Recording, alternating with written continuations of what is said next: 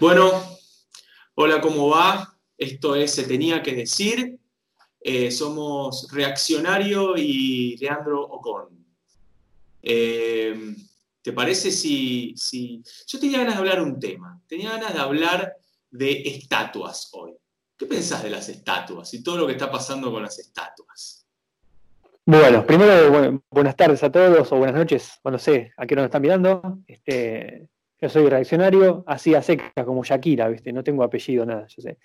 Este, estatuas. Em, es, un tema, es un tema porque la estatua eh, justamente simboliza algo importante. Uno no le hace estatuas a cualquier cosa, ¿no? Para hacer una estatua, eh, alguien tiene que haber hecho algo o algo importante tiene que haber pasado.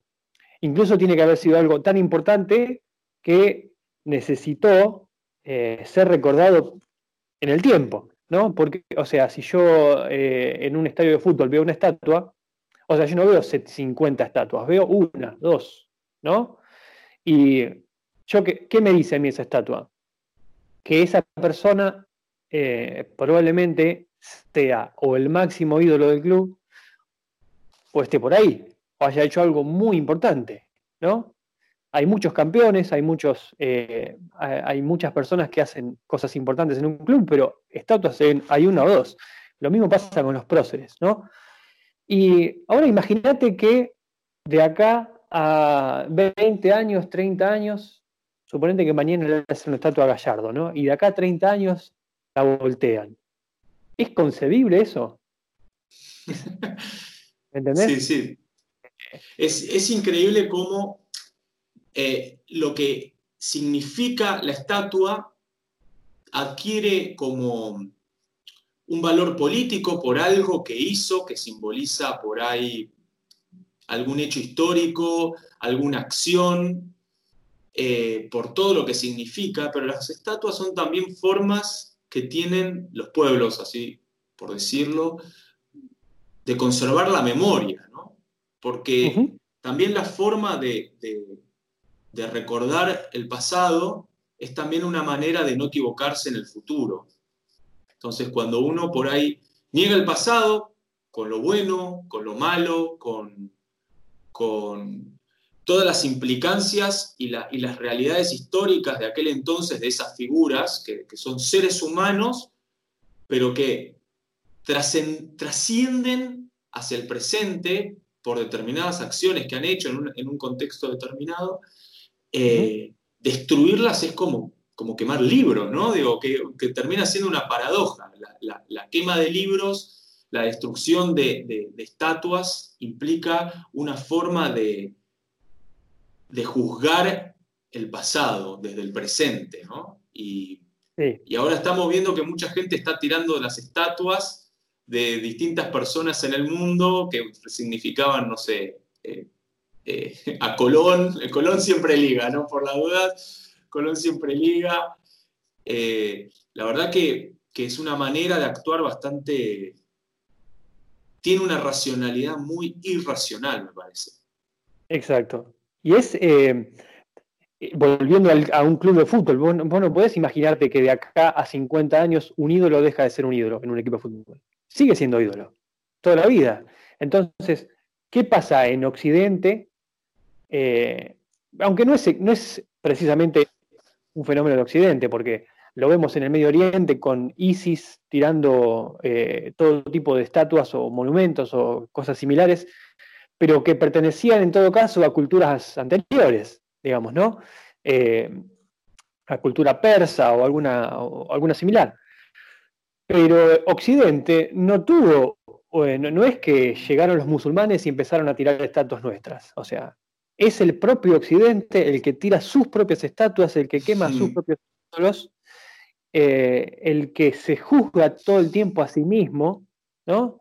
Y el héroe de hoy es el villano de acá 50 años. Y eh, se tira la estatua de Jorge III de Inglaterra para construir la estatua de Jefferson y hoy se quiere tirar de Jefferson para construir, no sé, la de, qué sé yo, Lady Gaga o quien sea.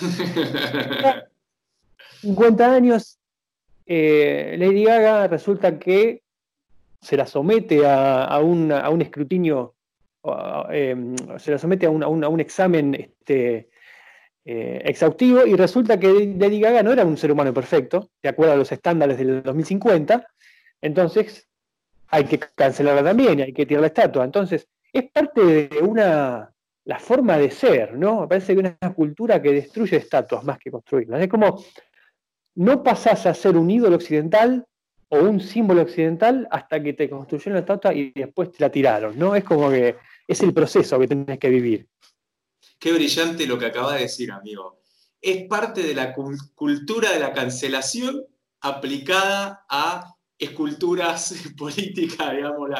Eh, están cancelando las, figuras de antaño y del pasado eh, por unas X serie de, criterios que pueden ser válidos o inválidos, eh, y que el valor de, destruirlo también es una forma, como diría por ahí Sisek, de canalizar culpa, ¿no? La culpa, esto de también. muy cristiano, o sea, estamos siendo doblemente cristianos en el sentido de que nos, persigue la culpa del pasado, entonces necesitamos eh, expiarnos y la forma de expiación, la forma de, liberarnos de esa culpa es destruyendo los símbolos que también por ahí hicieron posible otra serie de eh, beneficios que tenemos hoy. Digo, eh, me, pregunto eh, que, es, una, es una paradoja, la, paradoja de que vale la pena preguntarse con respecto a Colón, que siempre genera como esta, esta dialéctica de Colón, el referente de dominación a los pueblos originarios, o el Colón liberador de prácticas que hoy incluso serían condenables. ¿no?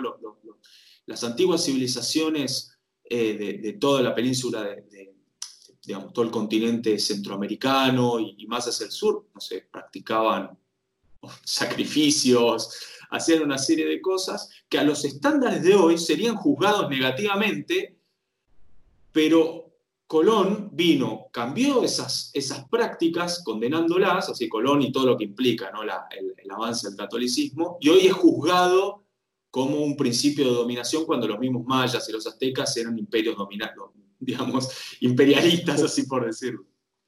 Hay una, hay una cierta contradicción. No, o sea, en realidad esto, eh, Sisek lo dice muy bien, y yo lo he escuchado también en Dugin, y, un poco también lo que uno piensa, ¿no? lo que uno se va dando cuenta a medida que estudia. Eh, Occidente se somete únicamente a sí mismo a juicio, porque todas las culturas tienen los mismos vicios que Occidente, todas han hecho cosas malas, todas han hecho cosas buenas, eh, todas han esclavizado, pero Occidente es el único que se cree por encima del resto eh, como para decir, no, yo soy demasiado bueno como para tener esclavos. Entonces, y si el maya eh, o el azteca eh, le arrancaba el corazón a alguien para sacrificarlo y era su cultura. Pero yo no, o sea, Sisek lo dice muy bien, es como que el occidente como que pasa a ser el único que puede realmente eh, considerarse universal, digamos. Eh, es como que eh, Occidente está más allá de todas las culturas, está, y por supuesto está por encima de todas las culturas, porque es el, es el único que no puede cometer esos pecados, ¿no? Entonces, esa para mí es como la forma más refinada de la supremacía occidental. Es como yo me desprecio a mí mismo, ¿no? El placer de, despreciarme a mí mismo.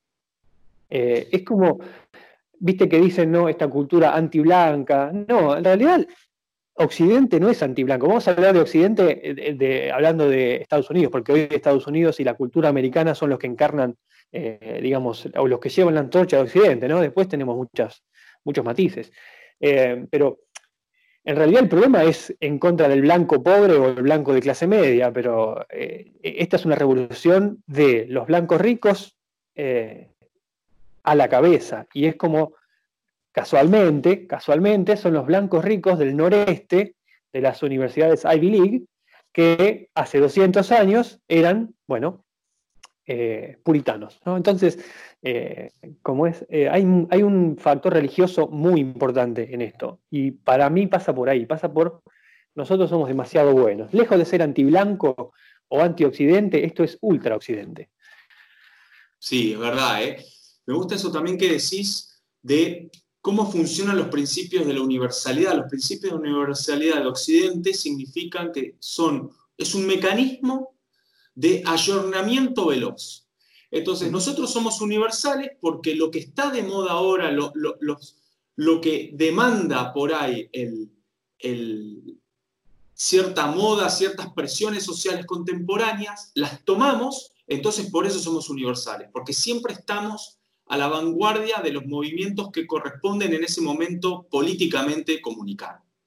Entonces, en la superficie, ese es el discurso y en la estructura, los principales candidatos a presidente en Estados Unidos son hombres blancos, eh, cristianos, católicos de, esa, de, tendencia religiosa, digamos, pueden ser protestantes o católicos, pero en la estructura es eso, digo, Joe Biden, eh, Trump, eh, digamos, estamos, seguimos hablando en esos términos y es, increíble, digamos, algo que, que, cómo funciona esa cultura de, procesamiento de las demandas sociales de, determinados momentos. Es cómo lo canalizo. Yo soy el protagonista. Yo déjame que yo represento los valores universales y lo que no se discute, no se discute, que es quiénes son los que manejan la máquina de procesamiento de esas demandas. Entonces, ¿hasta qué punto, fíjate hasta qué punto eh, Occidente se cree eh, en la encarnación de la universalidad, que Occidente concibe a todas las culturas eh, en su forma acabada, idéntica a sí mismo. Entonces, yo creo que el Islam necesita una reforma, ¿no? El Islam necesita liberalizarse. El Islam necesita eh, aceptar la homosexualidad, qué sé yo, la, identidad de género X, ¿no? Porque yo creo que todas las culturas, yo como occidental, o como occidental, pero ah, entendido bien, porque hoy en día se entiende como al occidental el que defiende a Occidente del marxismo cultural, una cosa así. No, el occidental, el, verdadero occidental, que el cosmopolita, el liberal, eh, que cree que el Islam tarde o temprano se va a poner al día y va a llegar a ser, eh, va a llegar a ser Occidente 2.0, ¿no? Como que todas las culturas terminan en el mismo lugar así lo ve el occidental, ¿no? Entonces aplauden, ¿viste? Aplauden, eh, como ves cuando, qué sé yo, Arabia Saudita, ponele, eh, se liberaliza un poquito, un 1%, no importa. Pero ellos lo ven como que Arabia Saudita se está liberando de, eh, como es, se está liberando de la, de, qué sé yo, de su propia época oscura. Pero al mismo tiempo celebran mucho la estética de las culturas del mundo. Entonces, vos que terminás teniendo la exaltación de lo exterior, eh, por ejemplo, la, vestimenta, eh, qué sé yo, el peinado, incluso el lenguaje, ese tipo de cosas, pero el, núcleo lo reemplazan, el núcleo es occidental. ¿no? Es, muy, perverso eso, eh, una vez que lo analizas. Eso, eso es muy interesante porque desde el punto de vista teórico eso se llama teleología, ¿no? la idea de percibir que el camino histórico es hacia un sendero y quienes están más avanzados o más desarrollados son los que están en algún momento, en algún estadio con respecto a esa, a esa percepción de cómo es el proceso histórico, ¿no? Ese, que, inicialmente es hasta casi marxista, como lo, la, idea del materialismo histórico es eso, ¿no? Como el, capitalismo tiene distintas etapas, hasta, eh, hasta llegar a ese momento utópico de, ruptura del capitalismo. ¿Y qué hicieron eh, personas como, como Francis Fukuyama o, u otros neoconservadores? Esto es increíble. Los neoconservadores norteamericanos adoptaron esta idea de, no, el camino hacia el futuro es la democracia liberal. Entonces, cuando vemos a un país que no es lo suficientemente democrático liberal, hace falta intervenirlo para, porque no está pudiendo solito, ¿no? Tengo que tener esta mirada paternalista. Entonces, Irak le falta un poco de democracia, vamos a democratizarlo porque, eh, digamos, a los cañonazos, ¿no? se democratiza si te lo pido bien o, te ayudo, te ayudo, esta idea de ayudar. Pero eso, es peligroso. Eso, fíjate que eh, la onda de ir a, liberar Irak eh, o ir a liberar, qué sé yo, el Congo, eh, es muy neocon, muy, muy, muy de Bush, ¿viste? Muy de esa, onda, o, incluso más tipo Kissinger, ¿no? Pero hoy en día la forma más insidiosa es yo no ayudo a liberar a, nadie, o yo no le impongo a nadie, yo no, yo soy imperfecto, yo como Occidente no puedo enseñarle nada a nadie.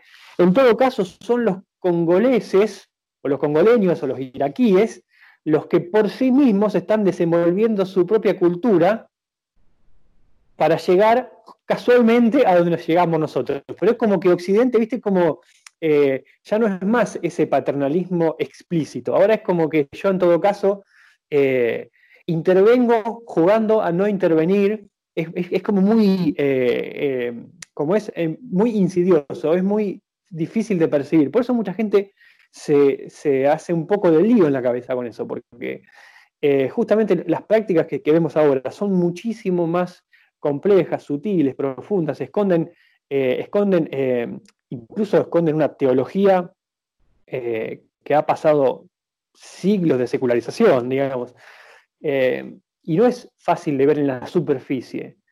Entonces, como es, eh, por eso es incluso más peligroso todavía, porque yo te hago creer a vos, tercer, tercermundista, que vos estás llegando a esas conclusiones por vos mismo, ¿no?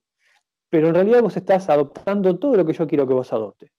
Sí, sí, eso se ve muy bien. Bueno, eso sigue siendo un poco doctrina de la contención en su, en otra fase, ¿no? La fase de eh, lo, que, lo que hizo Reagan, ¿no? La idea de tenemos que dejar esta participación activa en Vietnam, tenemos que dejar esta participación activa que hace Estados Unidos, que lo único que hace es generar problemas internos, porque la gente había mucha impopularidad en, las guerras que practicaba Estados Unidos, eh, mucha impopularidad en la participación activa de las Fuerzas Armadas, porque, porque habían muertos, porque volvían, eh, los, los soldados volvían con muchos daños psicológicos, etcétera entonces había que reformular la política exterior. ¿Y cómo fue? Reformando y, proyectando poder por medio de eh, ONGs, por medio de think tanks, por medio de otros mecanismos que bordean la informalidad.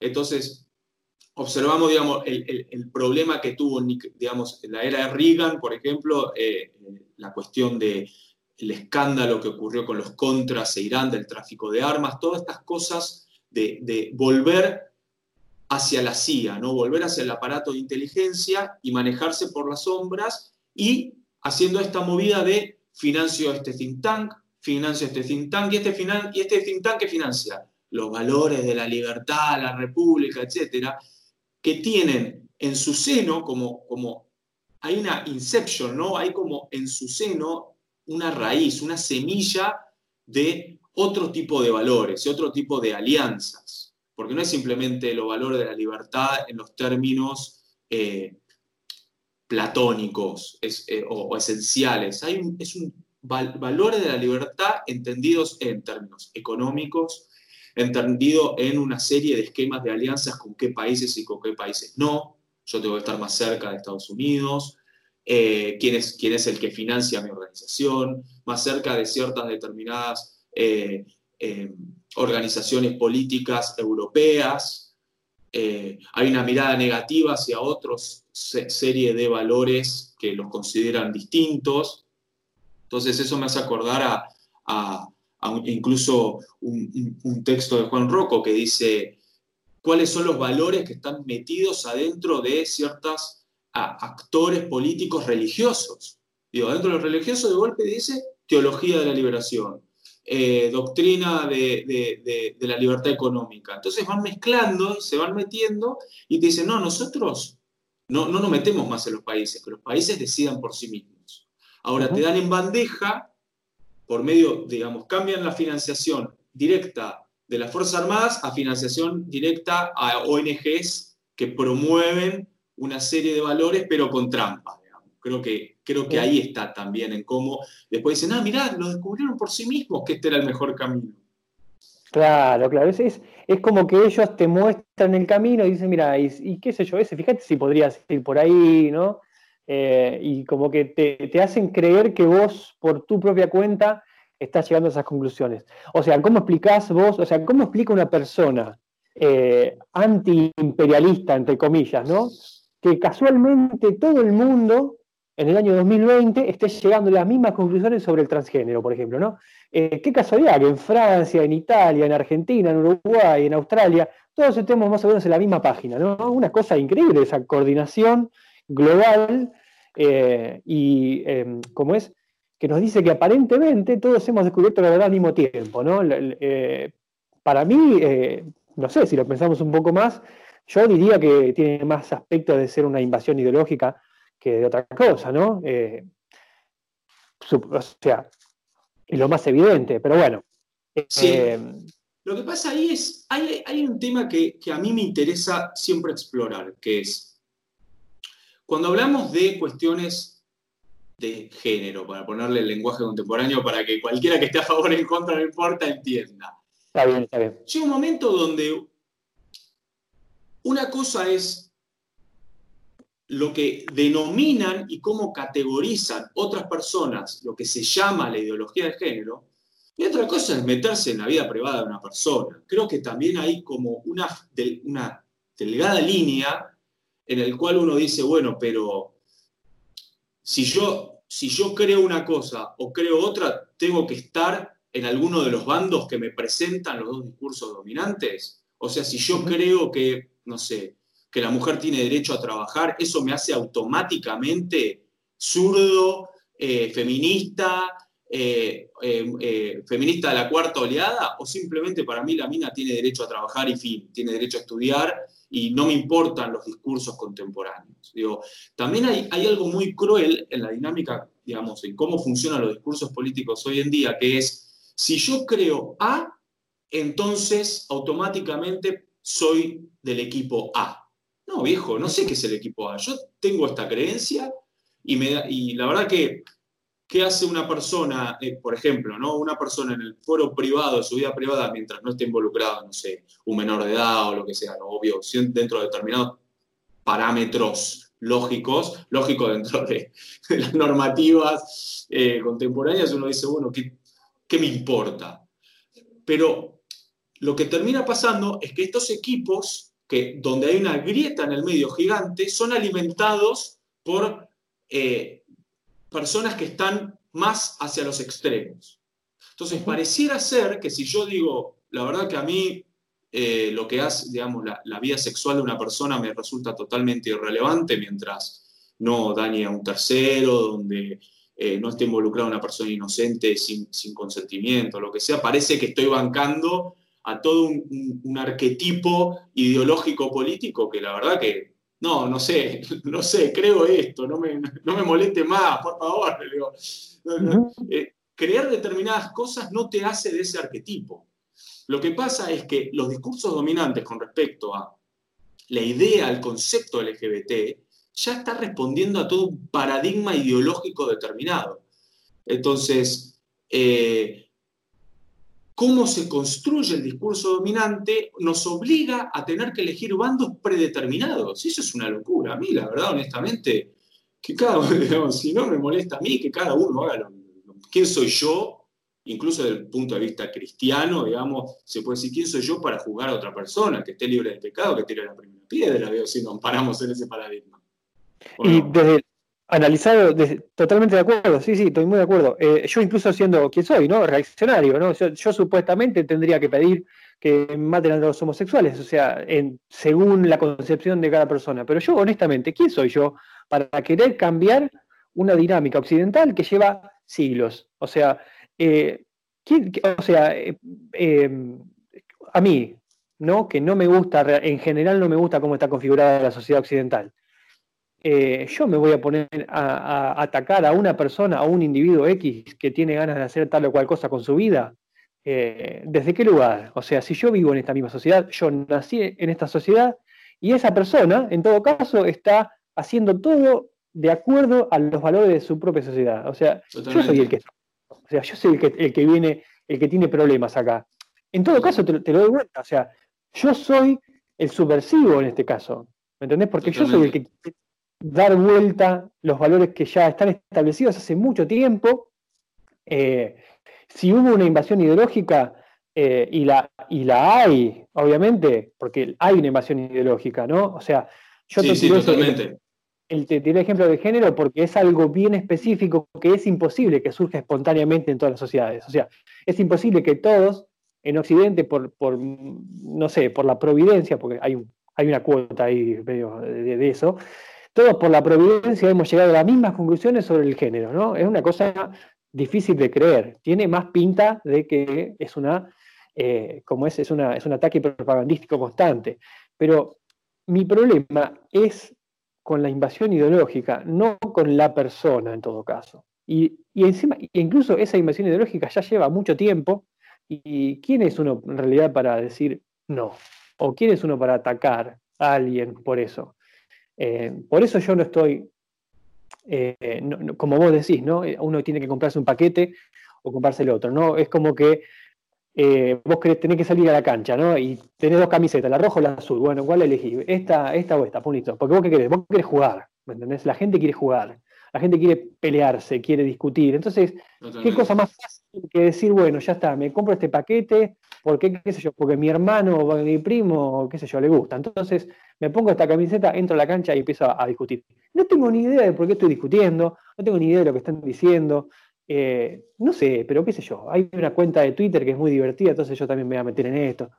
Eh, y, realmente ahí es donde se, crea esta, esta, guerra cultural ridícula que básicamente son dos personas con los mismos valores fundamentales peleándose por superficialidad, básicamente.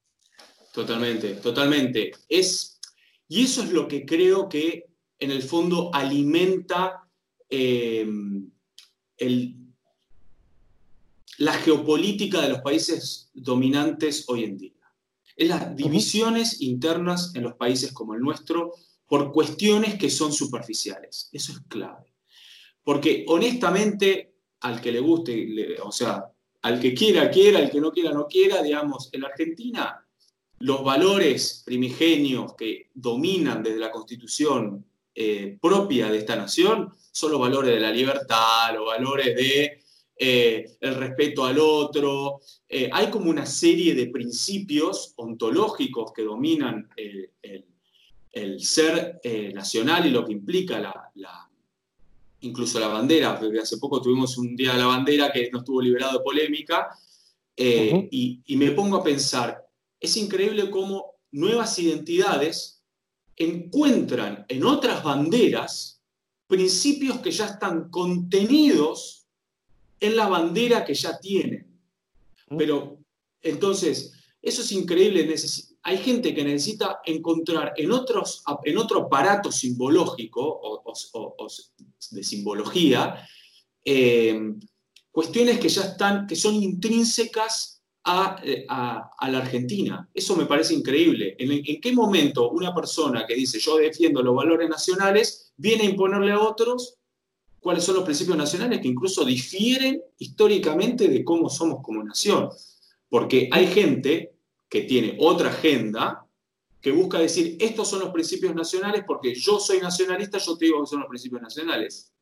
Y no sé, porque ahí lo que terminas haciendo es digregando a la nación, persiguiendo enemigos internos, es la doctrina de seguridad nacional una y otra vez en Argentina. Entonces, ¿qué busca? Los que se sienten rechazados por este sistema buscan en otros lugares un principio de identificación. Y ahí es donde perdés ahí es donde, donde discutimos que, que, la argentinidad y otra serie de cosas, y ahí es donde volvemos al tema de las estatuas. Evidentemente las estatuas, por cómo interpretamos que son las estatuas, terminamos destruyéndola porque decimos esto no me representa. ¿Quién te dijo que no te representa? Un interlocutor que le dio significado a esa estatua. Fíjate que es tal cual lo que decís, porque es más, cuando vos empezaste a hablar, me hizo acordar enseguida de las estatuas, porque la bandera argentina encarna ya los valores que supuestamente encarna la otra bandera multicolor. Eh, no, no, literalmente, estoy hablando de eh, lo que vos decías, el respeto al otro, o lo, que vos quieras, la libertad individual, etc. Está todo contenido en la bandera nacional, supuestamente. Eh, pero esa bandera nacional a, su vez quizás está viciada de qué sé yo, o algún que otro exterminio indígena, qué sé yo, alguna cosa, lo que le quieras atribuir, ¿no? En la mente de una persona que piensa de esa manera. Es como el esclavista Jefferson, ¿no? Él tenía esclavos, entonces no puede ser nuestro símbolo. Entonces, ese es el tema de la revolución permanente. Yo sé que es un término muy cargado, pero no lo digo en el sentido de, eh, mm, trotskista del, término. La revolución permanente es un, es un fenómeno occidental. Por eso, mucha gente se lo confunde con el marxismo cultural, pero no, es una dinámica muy occidental, muy propia y sobre todo muy americana, que eh, se come a sus propios símbolos, se come sus propios ídolos y después crea otros nuevos para después también destruirlos. Es como un ciclo, el ciclo de los símbolos que hay en Occidente. Y aún siendo que, por ejemplo, desde, ya desde el siglo XVII, eh, yo tengo una teoría de que en realidad lo que, lo que estamos viendo todo el tiempo es el conflicto ancestral eh, entre el, eh, es el presbiterianismo y el episcopalismo, ¿no? Entre la, anarquía y la jerarquía, entre, como es, eh, eh, digamos, eh, la democracia o el republicanismo y la monarquía. Esos son conflictos, símbolos que se van reciclando y van encarnando en, diferentes exteriores, pero que en el centro son más o menos lo mismo. entonces, como símbolo, quizás la bandera ya no sirve más, porque hoy en día Hoy en día eh, incluso tenés varios globalismos compitiendo entre sí. Yo, soy el, globalista católico y yo creo que hay una sola fe, eh, hay una sola forma de ver el mundo y que todo el mundo lo debe compartir. Y si no, soy eh, un, transi, o sea, transnacionalista, ¿no? como es, y creo que las naciones tendrían que dejar de, de existir, hay una sola forma de ver el mundo, hay una sola forma de pensar la realidad, y también se tiene que imponer en el mundo. En el medio de eso, la nación queda partida al medio, porque este conflicto entre diferentes globalismos nos corta de manera transversal a nosotros, digamos. Desde gente de más arriba hasta la gente de más abajo, peleándose por concepciones que son totalmente ajenas a nosotros.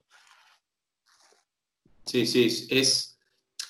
Creo que es parte, eso que vos decías de cómo funciona, ¿no? Esta mecánica de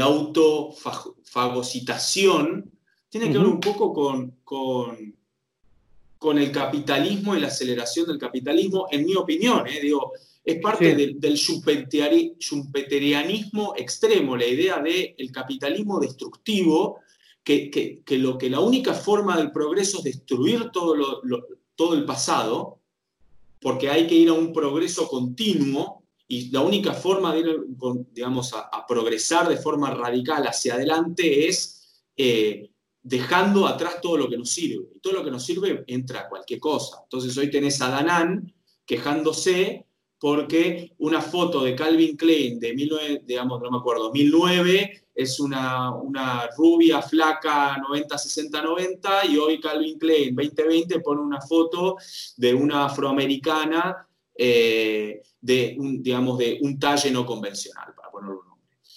Eh, y, se queja. Pero escuchame una cosa, vos no bancás al capitalismo, al liberalismo, bueno, ahí lo tenés. Es eso, es justamente eso, es, no tiene valores. El valor único, universal, es la destrucción del pasado para seguir avanzando. La gente quiere esto, démosle esto. Digo, ¿qué vende hoy? Hoy vende, eh, hoy vende el hashtag Día del Orgullo, vamos con el Día del Orgullo. Y eso es algo que, incluso los más ciertos sectores del liberalismo eh, nacionalista, así por decirlo, no comprende, que es, si vos crees en el liberalismo, vos crees en el capitalismo, el capitalismo va hacia la dirección que vende, lo que vende. No te gusta lo que vende, bancátela. o sea, eso es algo increíble de cómo funciona. Eh, ¿Qué le vas a decir vos ahora a una empresa cómo, qué es correcto, qué es incorrecto? Bueno, entonces no sos liberal. Todo lo contrario, vos lo que querés es un Estado que diga qué, corresponde vender o no, regular la moral humana, regular lo que quiere la gente, lo que, lo que vende. Exacto. o sea, esa, esa, bueno, esa, ese conflicto mental que tienen, porque realmente cómo pueden reconciliar esas cosas que, que en, su en su cabeza van por separado, ¿no? La cultura y el capitalismo, eh, ese tipo de cosas. Eh, no, no, le podemos echar la culpa a ellos tampoco, porque los mm. propios americanos republicanos no lo saben. Porque cuando hablan te das cuenta. O sea, te das cuenta, los conservadores eh, norteamericanos cometen los mismos errores. O sea, ellos le echan la culpa a a un factor externo, a, una invasión ideológica externa que de, algún, de alguna manera se, se apropió de, la cultura americana o de, los, de, las empresas, del, gobierno americano, y los está llevando por caminos extraños. Cuando en realidad esta es gente que, o sea, gente como Danano, gente como quien sea, ¿no? Es gente que piensa que la revolución se detuvo en 1960, ¿no? Es como que la revolución que, bueno, ya está. Hasta acá, hasta acá me parece genial, eh, ¿no? Eh, la, liberación, la revolución norteamericana, eh, la república, los valores, qué sé yo, la libertad individual, bla, bla, bla, bla. Hasta acá genial, pero no me vaya más lejos, porque más lejos me incomoda a mí. Entonces, yo siempre termino en conflicto, incluso los conservadores, los, los laje de acá a 20 años van a tener, se van a ver su, su ventana Overton corrida hacia la izquierda un montón, y ellos van a ser conservadores eh, cuando para los estándares de hoy serían ultraprogresistas. Eh, o sea, por eso eh, hay que, por ejemplo, yo soy, ¿cómo funciona el capitalismo en ese sentido? El capitalismo va de la mano con los cambios sociales e incluso unos metros más adelante. Entonces el capitalismo se posiciona unos metros más adelante de la sociedad, pero no mucho, ¿no? No mucho porque mucho que hace, causa rechazo. Entonces yo me pongo justo, justo adelante de donde va la cultura. ¿Para qué? Para esperar a la cultura a que llegue hasta donde yo estoy y ahí vender un montón. Eh, pero bueno, eso pasa, o sea, el, liberal conservador, el liberal republicano, bueno, eso que tenemos acá, piensa en otra cosa, piensa en que el capitalismo encarna una serie de valores conservadores, cuando nada que ver, es todo lo contrario. Hace 50 años el capitalista ponía, qué sé yo, a una mujer fumando, cosa que era eh, totalmente transgresora en ese momento. Tal cual, tal cual. Creo que es, creo que cómo funciona el capitalismo y cómo está anclado, bueno, pero eso es para todo, tres podcasts más, cuál es la relación entre el capitalismo y el desarrollo tecnológico, porque en realidad lo que está detrás de cómo funciona el capitalismo y cómo alimenta el desarrollo tecnológico tiene que ver mucho con esto que vos decís, de cómo está parado un poquito al frente. ¿Por qué? Porque hay desarrollos tecnológicos que para meterlos socialmente necesitas cambiar las leyes, cambiar el, mood social, o sea, el espíritu social, y la única forma de cambiar las leyes es cambiando el espíritu social. Entonces vos tenés que ir corriéndote para justificar una serie de maniobras para poder vender un nuevo producto. No sé, el día de mañana, ¿cómo, digamos, dentro de qué normativa vas a poder usar, vas a poder meterle un chip en la cabeza a, no sé, a un niño de 11 años? Bueno, necesitas cambiar las normativas. Las normativas no te permiten que ese y producto que querés venderle, no sé, o al Estado, o al Ministerio de Defensa, al DOD norteamericano, o que la gente compre libremente, ¿cómo lo metés? Y bueno, tenés que cambiar el mundo social para cambiar las leyes para poder vender el producto.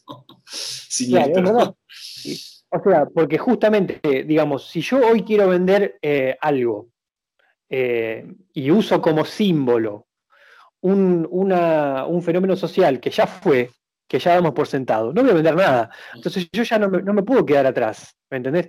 Eh, suponiendo, no sé, eh, mm, qué sé yo, eh, padres separados, ¿no? Ya, ya fue padres separados, ya los padres separados están totalmente normalizados.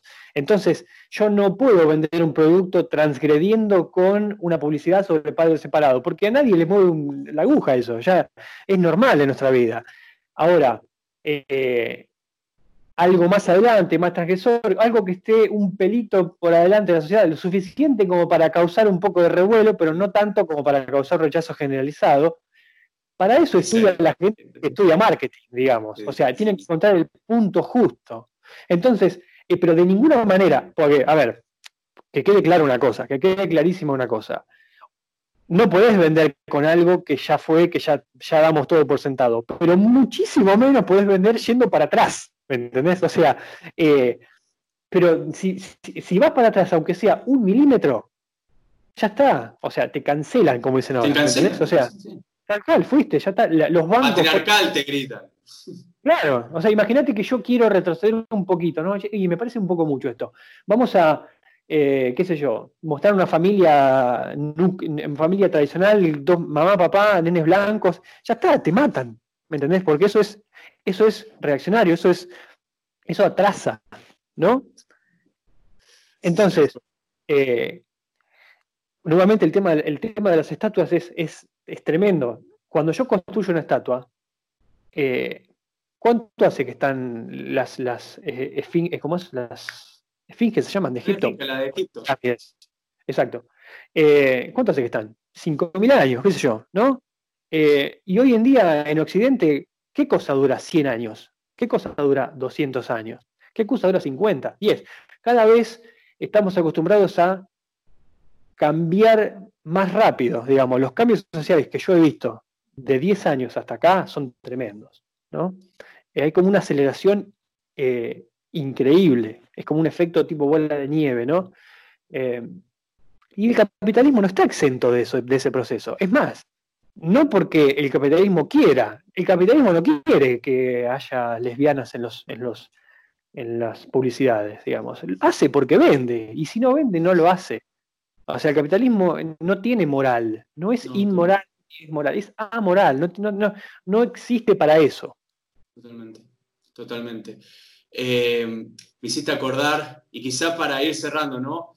Hay un poema que me encanta, es un autor inglés, pero bueno, eh, Shelby, que tiene un, poema hermoso, de los que más me gusta, que se llama Osimandias. Y el poema, digamos, relata cómo un hombre va caminando en el desierto y se encuentra una, la destrucción, una gran estatua toda rota, toda por el piso, con la cabeza por acá, los brazos por acá, y hay un cartel, y lo lee, y dice, eh, imagínate todo el desierto, no hay nada, está todo muerto. Y dice, yo soy el gran Osimandias, y este es mi reino, eh, vislumbrarte y, asombrarte con lo que he construido.